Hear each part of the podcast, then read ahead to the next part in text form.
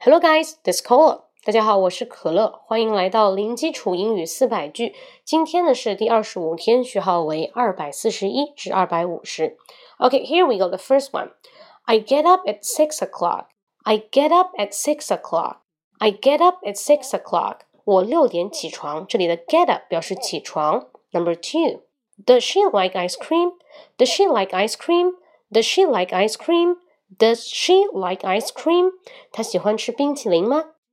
Number three, first come, first serve. First come, first serve. 先到先得。Number four, great minds think alike. Great minds think alike. Great minds think alike. 英雄所见略同。Number five, he has a sense of humor. He has a sense of humor.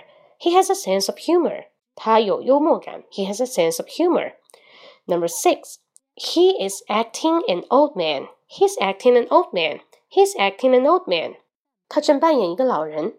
Number seven, he's looking for a job. He's looking for a job. He's looking for a job. He's looking for a job. 他正在找工作。Number eight, he doesn't care about me. He doesn't care about me. He doesn't care about me. 啊，刚看完《前任三》啊，这句话好像很适用。他并不在乎我。He doesn't care about me. Number nine, I develop films myself. I develop films myself. 我自己冲洗照片。那这里的 develop films, develop films 表示冲洗照片。I develop films myself. I feel no regret for it. I feel no regret for it.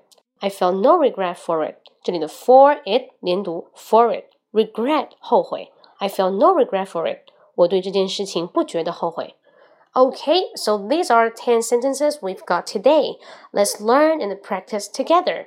我会把文本呢粘在评论里面，到时候大家可以看一下。那如果是第一次收听我节目的朋友呢，大家可以去翻阅我之前的一个录音啊，之前有很多，我已经讲了很多很多啊，二十五天了，可以去自己把它收藏一下。好吗？Hope you like it。我们评论中见，有问题可以跟我提出来。See you next time. Bye bye.